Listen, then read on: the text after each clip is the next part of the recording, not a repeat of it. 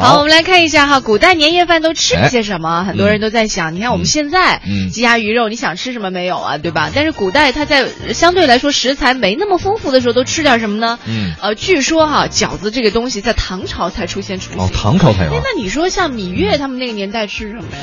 嗯，其实，哎，你这话刷把其面 其实你说特对。然后那个，比如说苹果呀，还有石榴，都是后来才有的。哦其实是最近这些年才出现西的。红柿还是舶来，哎，舶来西红品柿包括那土豆各种各样的东西都是舶来品的。对啊然后，但是我发现，在很多古装剧里面，特别多就是现在的水果，什么榴莲呐、啊还有榴菠萝啊。哪家皇后爱吃榴 有莲？有真的，我曾经见过。然后我在那个《芈月传》里还看过三角梅，啊，三角梅是一种梅植物植物，我们家就种有吧？可是那个时候，请问秦国哪里有三角梅啊？这也是后来才有的。那是当吗然了，这是非洲的国花，很多国家呃的、都哦没有在。贵州漫山遍野都是，特别对漂，亮。贵州那云贵地区那时候根本不算中原嘛，它肯定是不是秦国和楚国的地方，哦，对，应该对不好吧种，那个？时候完全不好，它热带植物，所以说你怎么能看到这些东西啊？啊，有所时以候也不用太较真儿。哎，别太较真儿了。嗯就是您再看这事儿，其实过去呢，它在元朝呢，这饺子被叫扁食哎啊，这个很有意思，在福建那边不是叫哦叫叫馄饨叫扁肉，然后也叫扁食，好像哦也叫扁也也叫扁食，带馅儿的，带馅儿，就跟饺子差不太啊多，也叫扁食。沙县小吃里有这意思。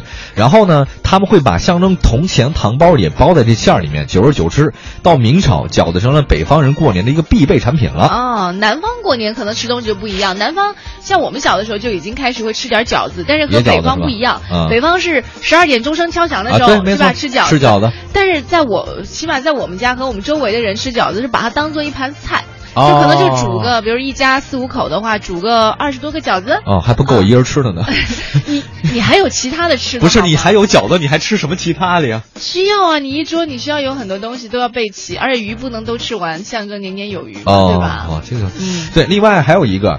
就是南南方吃吃汤圆儿可能更对多是一些，标配对比如说北宋上元节就是元宵节，吃的就是元子骨豉，就是对元的骨啊，就是元宵嘛。对里面有核桃、白糖、玫瑰为馅啊，这个是特别好的一件事。江南也称为叫汤圆儿。比如说魏晋直到唐宋这段时间，北方游牧民族南下，养羊的多了，那么羊肉呢成为中国人餐桌上的肉食。南方的羊肉就少，南方有它什么不？产羊肉。对对对，然后金朝这金金国人占领北方以后呢，江南羊肉不足，就是你们那儿 啊。然后猪肉节生生日快乐对，但哎，你看刚刚我们说到芈月，你看周武王的时候，年夜饭里面的野味就非常丰富，啊对对这个对可以想象哈。对，但现在说来就绝对不环保。可是当时你看，像什么孔雀雀肉啊、老虎 肉、狐狸肉，哎呀都是人们的盘中餐，尤其是鹿肉。嗯像哎呦天哪，这些都说上去觉得像我不们想来，这个其实是为什么呢？我那个时候人呢，他没有畜牧业不那么发达，嗯牛羊都少，猪也少，很少有人养靠的，狩猎基本上靠狩猎。还有一个，你知道那个哪儿？我忽然想到那个说商纣王啊，其实很昏庸无道嘛，呃，迷恋妲己，然后酒池肉林，都说商纣王的吧对？其实真不是，那是其实人真冤枉人家了。我觉得人家商纣王不算，虽然不算明君吧，但绝对不是昏庸如此。嗯咱们老用酒池肉林形容这一个人是昏庸啊，比如说这个一酒都弄一游泳池那么大，对对对那树林糜烂的里生活对树林里面全都是那个什么肉挂着，哎呀，这个太奢侈了。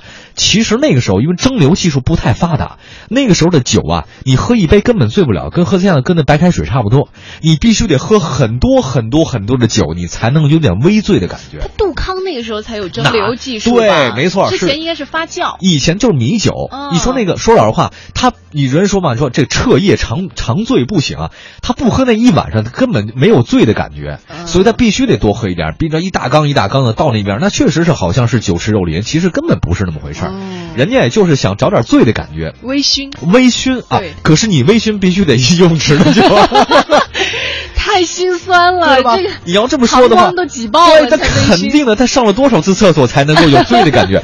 所以明白了吧？这个历史这东西啊，真的不是你所想象的那样不。是我们不能用现代人的眼光哎去去关注历那史。要是一池子茅台或五粮液，那这太奢侈了。对对可人一池子最多算个米酒 吧。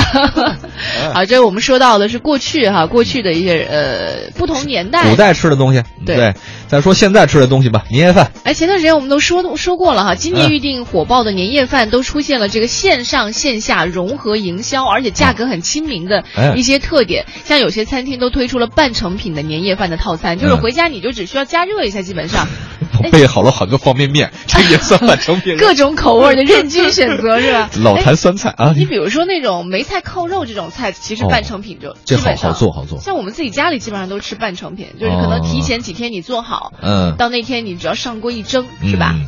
其实这个现在很多除了传统的中餐年夜饭，不少消费者打破常规，比如选择日本料理、泰国料理作为年夜饭。嗯跟传统中餐相比呢，选择日料的是以中青年居多啊，这个讲究的就餐情调和营养搭配。嗯，而且我觉得日料有个好处是什么？